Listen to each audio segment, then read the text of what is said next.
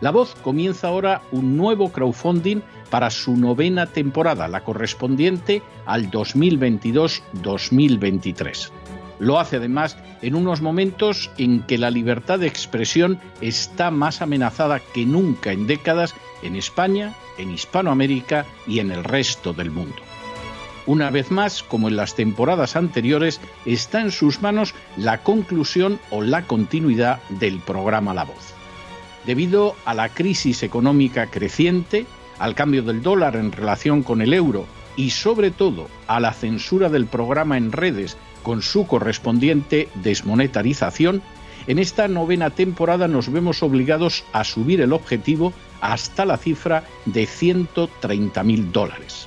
Con el crowdfunding se mantiene la emisión en directo, en abierto y de forma gratuita del programa a través de YouTube, iBox, SoundCloud, Spotify, Apple Podcasts, Google Podcasts, Tunnel y Stitcher. Además, por supuesto, de en cesarvidal.tv. De hecho, es este crowdfunding el que permitirá poder seguir emitiendo en cesarvidal.tv, ya que sin la continuidad de la voz no puede haber continuidad de contenidos en ese canal televisivo. Si la voz, tras la conclusión de esta temporada, no pudiera regresar en el mes de octubre, quizá no sucedería algo tan grave.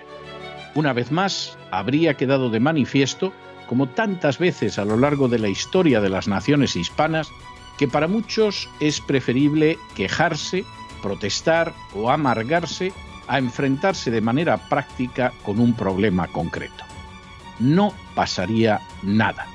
La voz simplemente dejaría de emitirse por la sencilla razón de que no hay suficientes personas dispuestas a asumir el apoyo de su causa, que es la de la libertad y de la verdad la de la información independiente y la opinión rigurosa, la de la lucha contra las tiranías y contra aquellos proyectos que pretenden convertir en esclavos a los seres humanos.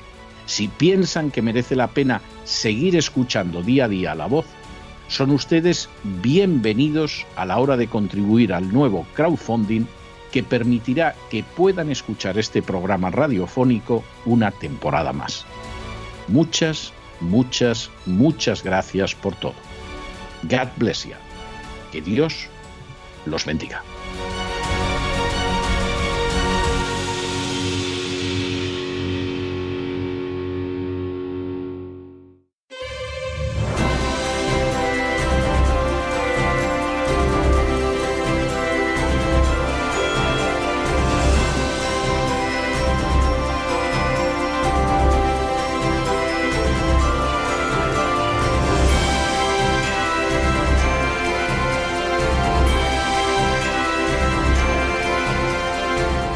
Candilejas, Teatro y Espectáculo con César Vidal.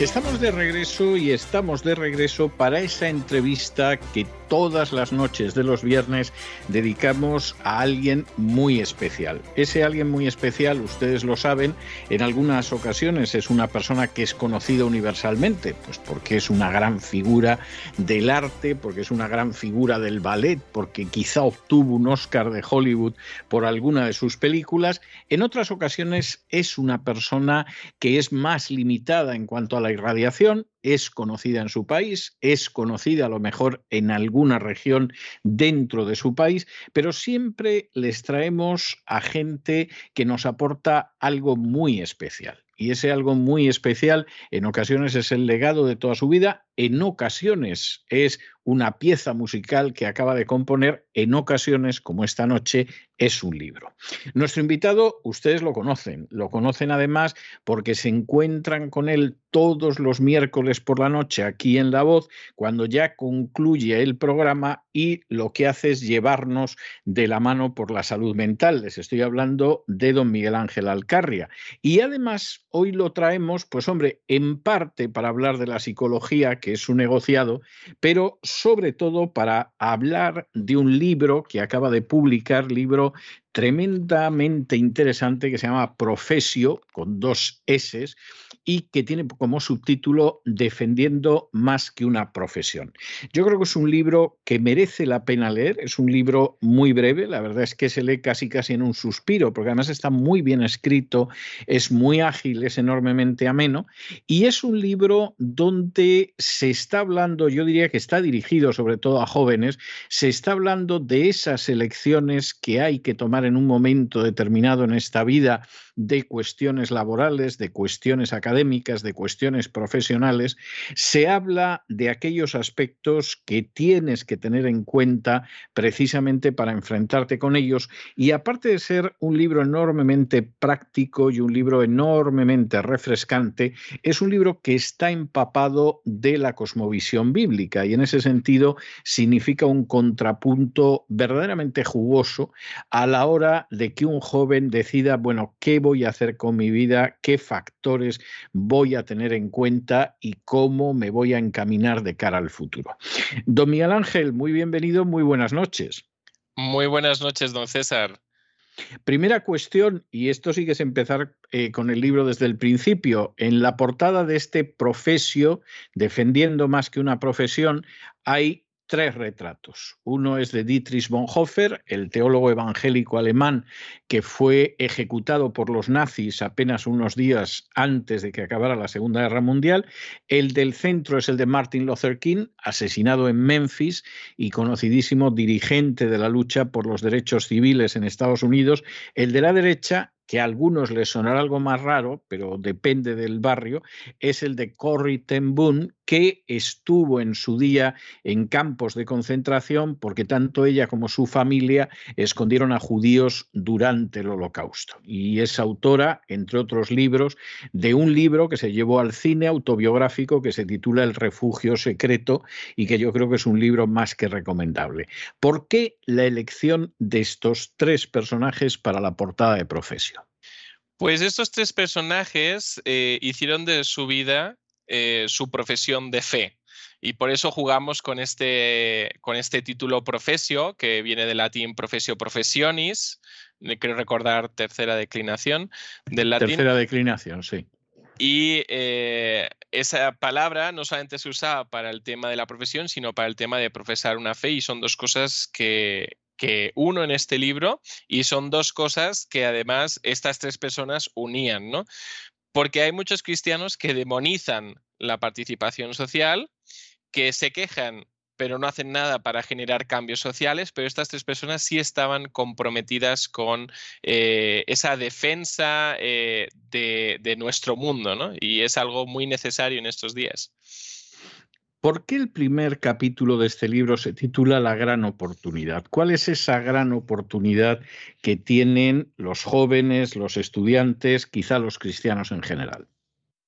Pues la gran oportunidad es de defender sus valores eh, en el día a día, en su vida cotidiana.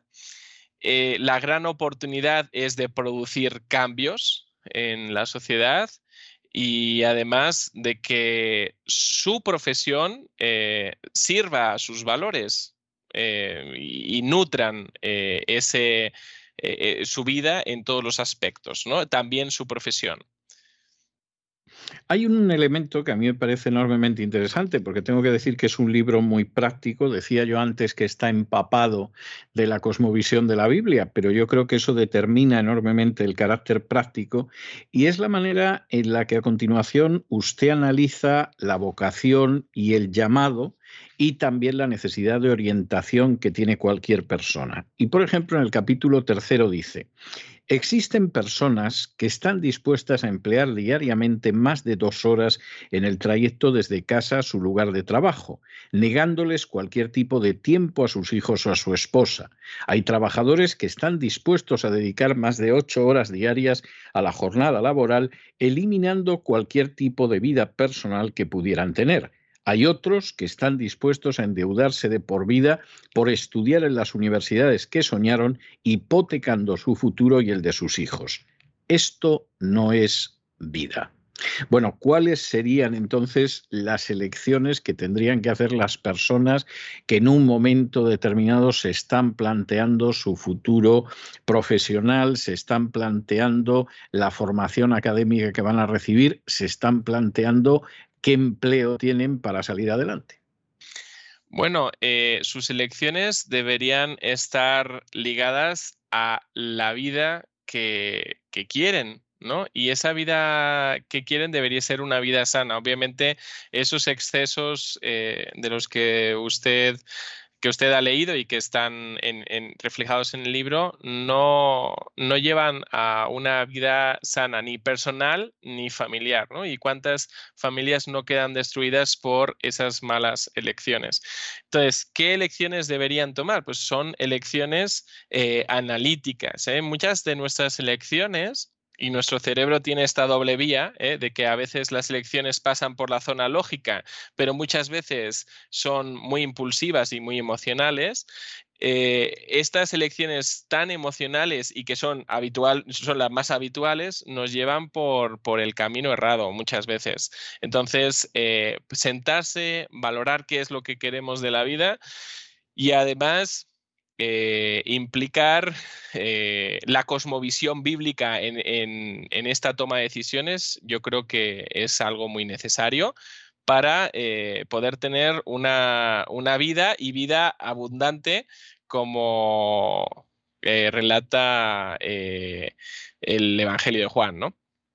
Hay un elemento que usted describe, yo creo que es de enorme relevancia, le dedica un capítulo en este libro, y es la situación en la que se encuentran muchos jóvenes que son cristianos y llegan a la universidad.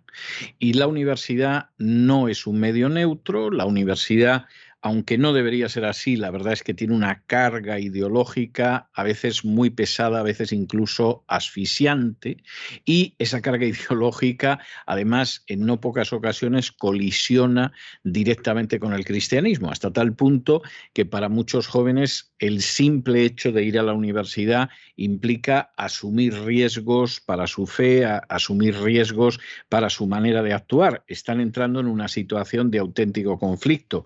¿Qué hace ese joven cristiano que va a la universidad y que descubre a lo mejor el cine francés, lo cual puede ser magnífico, pero al mismo tiempo se encuentra que junto con el seminario de cine francés le quieren imponer la ideología de género. O ese joven que en un momento determinado pues descubre la, la absoluta maravilla de, de la historia de Rusia, poco por caso, de China o de Japón, pero al mismo tiempo que le entregan eso, también quieren entregarle una cosmovisión que choca con el cristianismo. ¿Qué, hace ese joven ahí en situación de conflicto? Pues el conflicto se puede ver de una forma negativa, pero también como un momento de oportunidad, porque cuestionarse las cosas es algo que deberíamos hacer todos, eh, debería ser una práctica habitual, no aceptar las cosas porque sí, porque nos vienen dichas, ya sea eh, por el cura, el pastor o el profesor de turno. Eh, yo puedo decirte lo que yo hice en su momento, o sea, yo me metí a estudiar teología para, para compensar todo esto y la teología... Para compensar la psicología y más bien nutrió mi psicología. Yo creo que la antropología bíblica es, es algo muy interesante. Además, mm, muchos psicólogos no saben eh, cómo tratar a las personas de fe. Eso es una ventaja que tenemos las personas de fe. ¿Eh? porque no comprenden lo que quieren muchas veces los psicólogos es anular esa parte de creencias. Eh, yo lo que hice fue eso, compensar con, con estos estudios. Yo me encontré además con varias incoherencias. Eh, yo recuerdo que cuando estudié, creo que fue, todavía recuerdo hasta el nombre de asignatura, creo, Fisiología 1, eh, pues había dos asignaturas pues ah, había una profesora que nos explicó que, bueno, pues eh, las investigaciones con respecto a la homosexualidad eh, no eran relevantes, que los cerebros que habían sido usados en esos estudios eran cerebros afectados por el SIDA, pero después se puso enferma, vino otra eh, profesora y con la misma investigación eh, llegaba a resultados completamente diferentes y decía pues que sí, que había la zona del cerebro gay, ¿no? Eh, ahí vemos un poquito cosas que, con las cuales nos podemos encontrar en nuestras facultades y que hasta entre, los propios profesores pues no, no están completamente de acuerdo. Entonces, ¿Cómo es que podemos resolver esto? En primer lugar, con valores. En segundo lugar, eh, poniendo las cosas importantes en el lugar que le tocan. Yo poner mi fe eh, en, primer lugar, pues estructuró mi forma de abordar, eh, la, de abordar la carrera. Incluso yo recuerdo que eh, una profesora pues me llevó a decir, ¿cómo puede ser que me estés discutiendo en las clases y después me saques nueve y dieces en los exámenes? Porque yo pues obviamente te voy a poner lo que tú quieres escuchar, no estoy de acuerdo, pero... El viejo, el viejo truco del alumno que quiera probar, efectivamente. Entonces, eh, pues hay muchas formas de, afrontarlo y en, ese aspecto yo creo que también contar con alguien a tu lado que, que pueda poner orden en tus ideas. En este caso fue sobre todo mi padre, que es una persona muy lógica, eh, me ayudó mucho. ¿eh? No todos tienen esa posibilidad, hay muchos que, que acaban en el ateísmo después de entrar en la facultad. Bueno, suponemos que la persona acaba los estudios, es decir, en un momento determinado, pues se acaban los estudios y esa persona sale al mundo del trabajo. ¿Eh? Y entonces vamos a suponer que ese chico ha aguantado la universidad, no han conseguido convencerle de que la ideología de género es maravillosa y científica, tiene una serie de principios morales, quiere mantener su integridad en este mundo proceloso en el que vivimos y de pronto por ejemplo, por seguir el, ejemplo que tú estabas mencionando, pues es un estudiante de psicología. ¿eh? Abre su gabinete y de pronto llega a la conclusión de que, por ejemplo, si él mantiene sus puntos de vista sobre la homosexualidad y esto se sabe, le van a hacer la vida imposible en el colegio de psicólogos o en la organización de psicólogos de lo que sea o en la asociación de psicólogos de vaya usted a saber qué, por ejemplo. Estoy hablando de ese caso, pero podría hablar de un chico que hubiera estudiado abogacía, eh, en fin, distintas profesiones en este sentido. ¿Qué hace esa persona? Pues en primer lugar, le diría que, eh, bueno, su profesión que está en riesgo, yo creo que todos estamos en riesgo en cualquier momento de nuestra vida a que alguien nos ponga una demanda. Eh, eso es inevitable y no debemos eh, llevar o modificar nuestra forma de accionar en nuestra profesión eh, porque tengamos eh, miedo a, una posible demanda.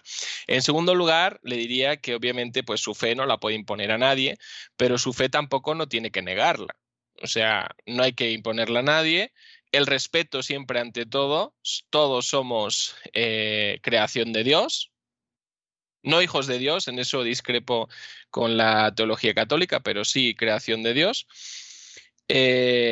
Y en ese respeto, bueno, pues obviamente el respeto debe ser bidireccional. O sea, tú no puedes actuar en contra de tus valores. Te llega un caso, por ejemplo, un médico que le dice, oiga usted, tiene que practicar un aborto y no puede por valores, pues no puede por valores, punto. Y eso no es discriminación, eso es coherencia con sus valores y que además eh, ve que es incapaz de hacer esa cuestión. Si te llega alguien eh, un caso difícil a consulta y no lo puedes llevar, siempre lo vas a derivar, pero siempre desde el respeto, jamás desde la discriminación.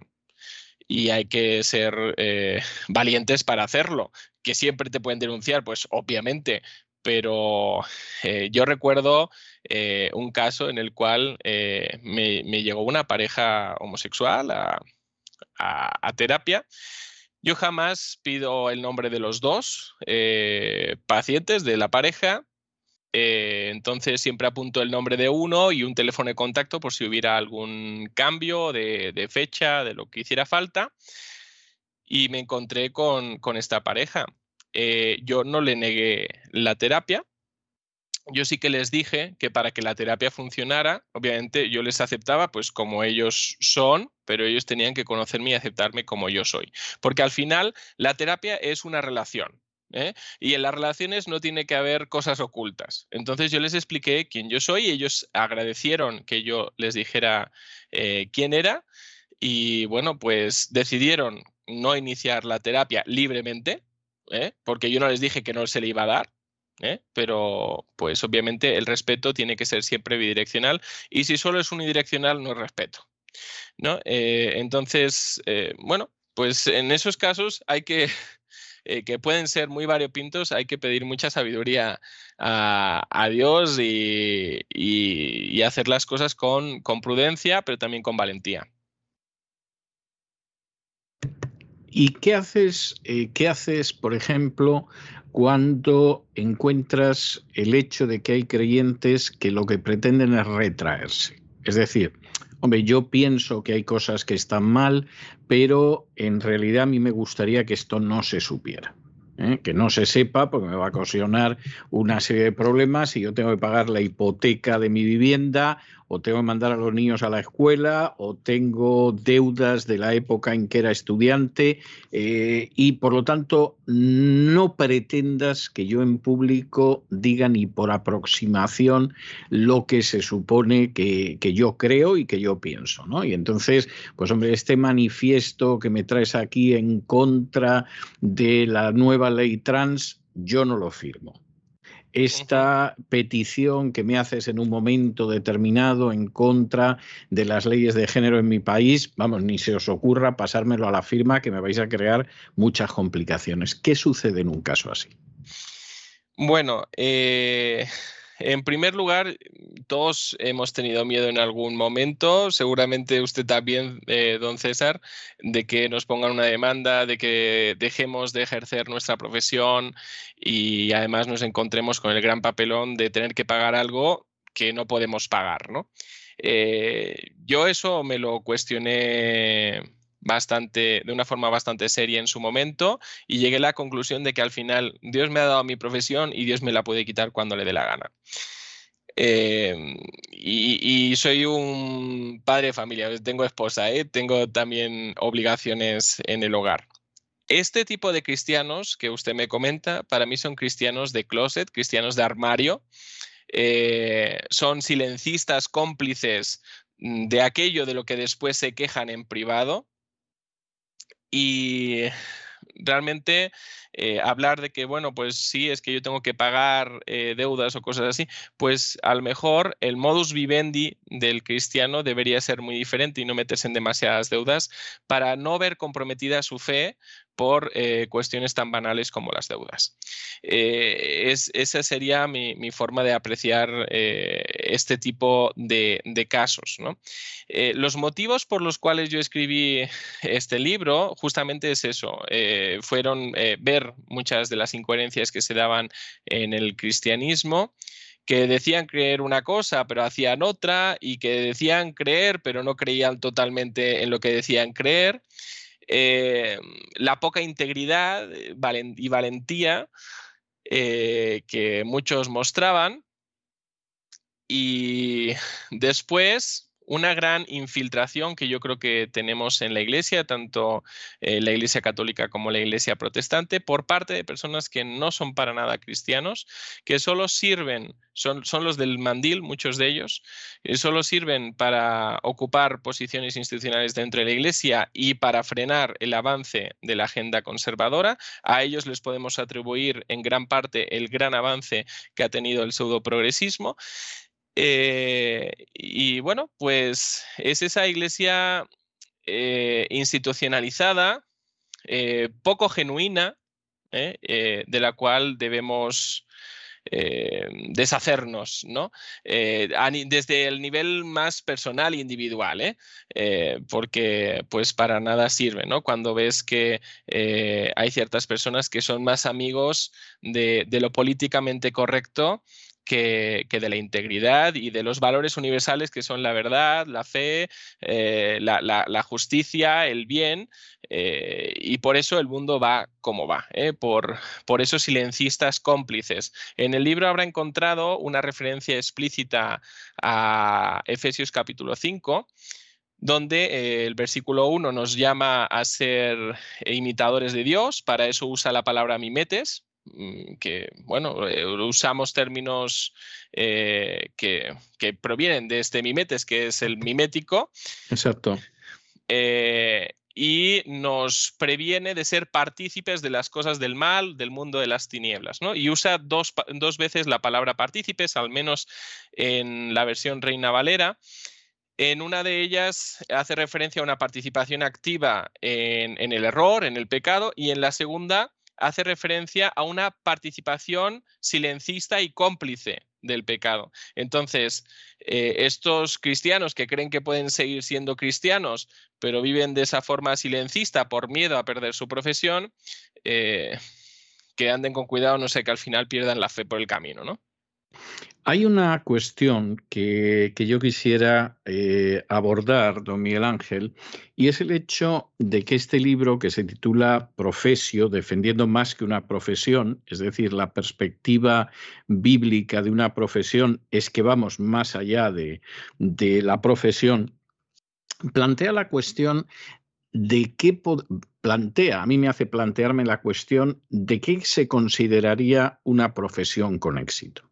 Es decir, hay gente que si de alguna manera sacáramos el micrófono a la calle y le dijéramos, bueno, ¿y usted qué piensa? ¿Es una profesión con éxito? Pues seguramente te diría, bueno, comprarme una casa lo más grande posible, poder renovar el automóvil, tomar vacaciones de vez en cuando, que los niños en la medida de lo posible tengan una buena educación. Aquí en Estados Unidos te dirían que puedan ir a la universidad, etcétera, etcétera pero en términos reales, desde la perspectiva que usted escribe este libro, ¿cuándo la persona que ejerce una profesión podría pensar que efectivamente ha tenido éxito en ese ejercicio?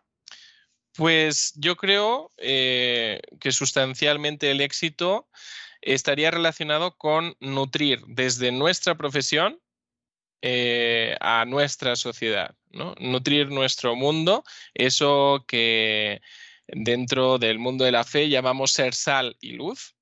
¿eh? ¿Y nutrirlo con qué? Pues bueno, pues con el bien, con la verdad, con la justicia. Eso es el éxito ¿eh? a nivel de profesional. Y después el éxito a nivel personal estaría relacionado con la coherencia. ¿Eh? La coherencia y al final la coherencia entre nuestros valores y lo que hacemos eh, nos ayuda no solo a ser íntegros, sino además a gozar de una buena salud mental. ¿eh? porque de otro modo, pues, como, como, dicen en México, nos va a ir como en feria. entonces, pues esa sería la fórmula del éxito, a mi entender. Eh, ser personas con valores y que esos valores nutran eh, nuestro mundo. Y dejando atrás tanto los complejos con nuestros valores, que el mundo no tiene complejos con sus valores de ningún modo, tiene su religión pseudo progresista y la predica abiertamente, pero nosotros nos tenemos que guardar en las cuatro paredes de nuestra casa y de nuestra iglesia. Eh, dejar esa división atrás entre lo sagrado y lo profano. Para el que es eh, una persona de fe, todo tiene que ver con la fe, todo es espiritual para el que es espiritual. Eso es el éxito de, la persona, básicamente. Pues me parece enormemente interesante. Bueno, hasta aquí vamos a llegar con nuestra entrevista, don Miguel Ángel. No quiero yo abusar de su paciencia, ni muchísimo menos y recordarles a ustedes que, este libro, insisto, es un libro que se lee en una tarde, además con sumo agrado, es un libro muy fácil de leer, muy ameno, muy claro y que se titula Profesio, defendiendo más que una profesión, pues es un libro de don Miguel Ángel Alcarria que lleva nuestra sección de psicología los miércoles en La Voz y que acaba de aparecer ahora. Don Miguel Ángel, hubo una época en que este tipo de entrevistas eh, yo las realizaba pues en un estudio y las realizaba cara a cara, las realizaba vis a vis. Es obvio que en el ciberespacio no estamos en esa situación. En aquella época, eh, pues un poco para reconocer con un modestísimo detalle la amabilidad, la paciencia de la persona que se sometía a la batería de preguntas, yo le regalaba uno de mis libros, señalando siempre, dedicado, señalando siempre que no estaban obligados a leerlo, que era un pequeño detalle. Pero claro, ahora eso es imposible en el ciberespacio. Yo siempre dejo al entrevistado como muestra de reconocimiento humildísima alguna melodía, alguna canción. Con el libro de usted yo he recordado en varias ocasiones el que quizás sea el tema más famoso de los que cantaba Sinatra. No solo lo cantaba él, lo entonó, por ejemplo, también Elvis Presley, pero durante años Sinatra terminaba siempre sus recitales con este tema y todo el mundo estaba esperando que acabara con el My Way, el a mi manera, que fue como se tradujo en español, que es esa persona que comienza diciendo que ahora el final está cerca y yo me enfrento con el último telón. Es decir, he llegado al final de mi vida y recapacito sobre lo que fue mi vida y puedo decir que hice las cosas a mi manera. En buena medida, yo creo que este profesio es una mi manera, pero una mi manera en el sentido de no de acuerdo a mi capricho, no de acuerdo a mis errores, no de acuerdo a mis debilidades, aunque puedan existir errores y debilidades, sino de acuerdo a una cosmovisión que lleva a la gente, como usted recordaba antes y como dice el Evangelio de Juan, a vivir una vida y una vida en abundancia, porque esa vida está empapada, como este libro, Profesio, está empapada de una cosmovisión bíblica. De modo que yo le dejo aquí con Sinatra y, ya nos vemos pues la semana que viene, Dios mediante. Un abrazo muy fuerte, muchas gracias. Un abrazo. Y con estos compases de la mi manera del My Way, entonado como siempre por un Sinatra que cada año canta mejor, hemos llegado al final de nuestra singladura de hoy del programa La Voz. Esperamos que se hayan entretenido, que lo hayan pasado bien, que hayan aprendido una o dos cosillas útiles y los emplazamos para el lunes de la semana que viene, Dios mediante, en el mismo lugar y a la misma hora. Y como siempre, nos despedimos con una despedida sureña. God bless you. Que Dios los bendiga. El programa La Voz es una producción de Artorias Incorporated y al amparo del derecho a la libertad de expresión no se hace responsable de las opiniones vertidas en el curso del mismo.